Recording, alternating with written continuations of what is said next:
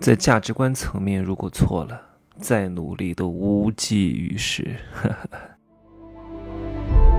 打造超能个体，拥有超量财富，帮助一百万青年人提高财富竞争力。Hello，大家好，我是真奇学长哈。哎呀，三天的新疆喀什之行已经结束了。其实我在外面玩的时间真的很少，大多数时间还是在酒店工作、学习、运动，因为我确实每天都要工作，全年无休。我爱工作，爱事业啊！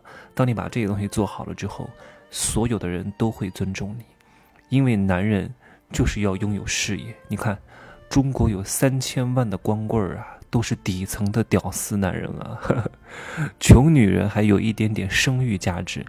穷男人他妈的什么都没有的，没有任何价值的。穷底层穷女人还能往上找一点点，但是底层穷女人也不会找底层的穷男人，只会上架找比他们稍微厉害一点点的啊。所以底层的穷男人就很难找到对象。哎呀，所以他们是社会的一个非常不稳定的因素啊。所以就是很多重男轻女导致的问题，生了太多男孩了。又不是农耕社会，生那么多人有什么用啊？对不对？你生太多人，就指望家里多几个人种田啊，根本就不需要的啊。富人家庭应该多生，穷人应该少生。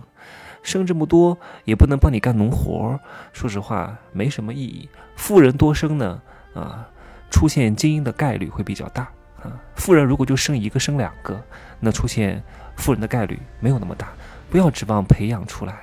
优秀的人才是很难培养出来的，跟他天生的性格是有很大的关系的。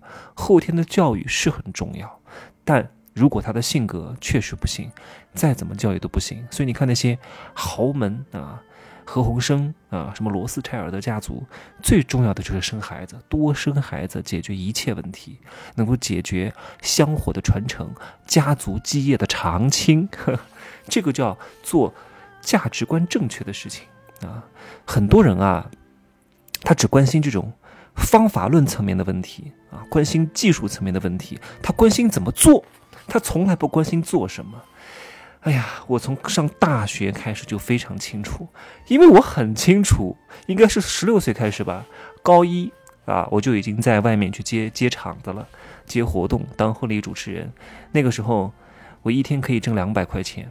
啊，大学的时候我是从来不参加大学的任何活动的，什么给班主任啊送礼，跟他们搞好关系，呸！我才不跟他们搞好关系呢，在我看来都是垃圾，什么破玩意儿！我们那个辅导员给我们开会的时候，他说：“不要以为你们有多厉害，我可是深圳大学本硕连读。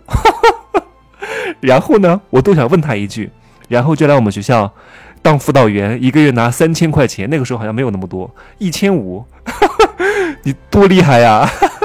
一个农村出来的，然后上了一个还不错的大学，你在深圳，然后又当一个辅导员啊，上了一个本硕连读，长得他妈的就跟挖煤的一样，还天天来管我们，你这什么破玩意儿啊？我们都是，哎呀，我我们这个班上啊，真的都是非富即贵。你想看学艺术的，啊，又是在这种省属重点大学。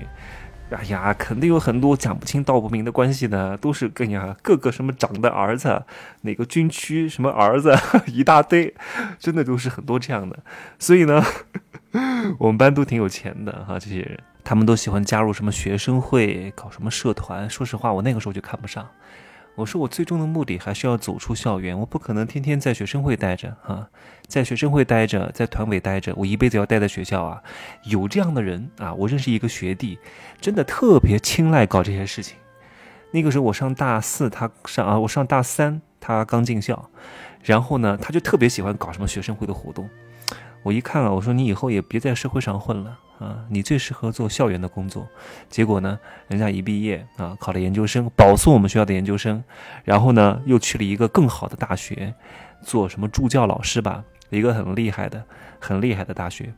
他就很适合做这个，因为我很清楚，我以后不可能走什么教研工作的，我也不可能在这种体制内的工作单位的，那我就没有必要在这个里面浪费时间，因为这里的一切的经验对我来说没有太大的帮助，所以我从大一开始就很清楚，我不要在学校待，因为这些东西学的没有意义，真的，没有什么用的。我要到处去比赛，到处请假啊，到处走穴，到处增加社会实践活动。真的，我大学获了真的好多奖，唱歌比赛、主持比赛、表演比赛啊，真的，我有时候还得了零分。我记得我参加安徽台的一个比赛。我那个时候很多明星嘉宾当评委，我唱歌很难听的，五音不全，但是我特别敢唱。结果呢，四盏灯全灭，太丢脸了啊！在我们地方台，就是那个省台的地面频道，叫叫是综艺娱乐频道，发，哎呀，真的是丢死人了，零分，搞得我特别伤心。走出走出电视台门的时候，我就 眼泪都流下来了，太丢脸了。一个人最大的能力是什么？是自知，自知是最难的。人是很难认清自己的，叫只缘身在此山中，不识庐山真面目。当局者迷，旁观者清。所以大多数人都是在做无用功。如果你以后立志要在学校当老师，那你参加学生会，跟老师搞好关系，这个叫做正确的事情。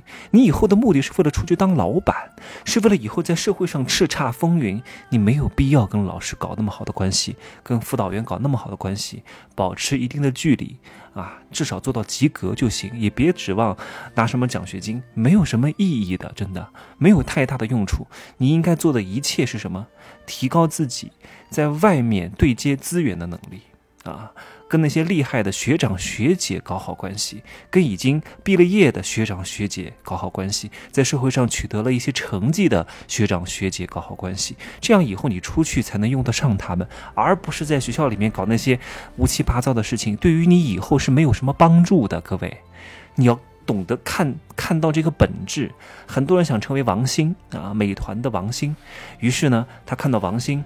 去上了那个清华大学，他说：“那我要上清华大学才能成为王兴，怎么可能啊？哎，他之所以是王兴，是王兴，是因为王兴他一毕业就创业了。你怎么不看到这一点呢？不是因为上了清华你就成为王兴啊，对吧？清华那么多人，为什么只有他一个人成为王兴呢？对不对？为什么他成功了呢？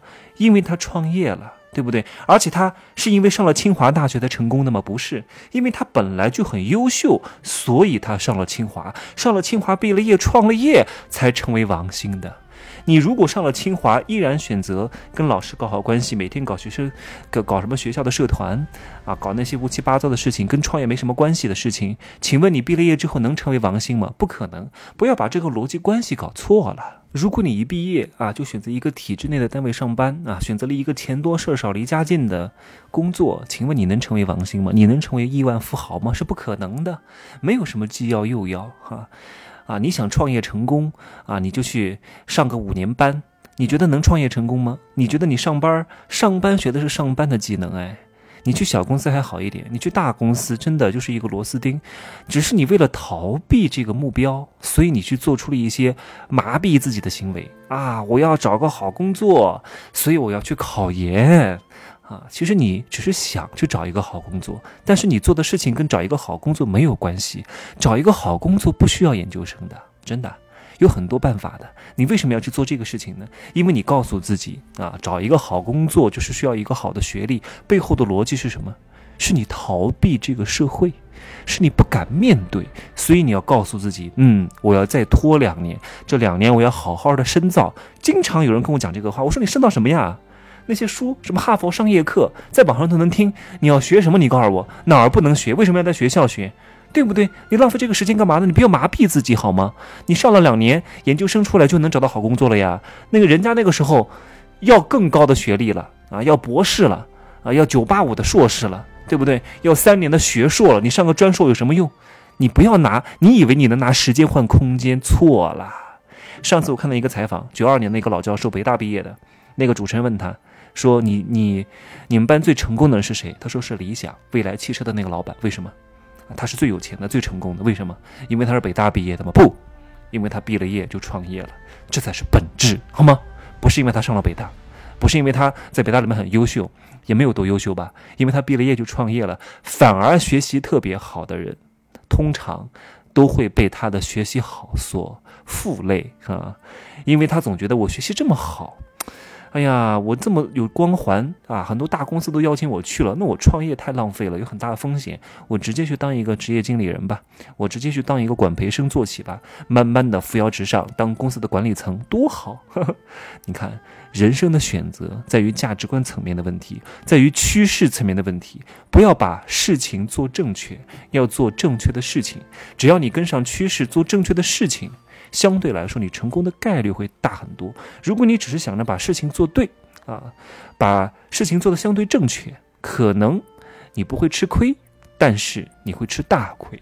你吃的是错过时代机遇的大亏，错过的是能够成为亿万富豪的大亏。好吧，今儿呢就说这么多。当然，如果你想在你的职场混得更好，更好的左右逢源，更好的让别人喜欢你、栽培你。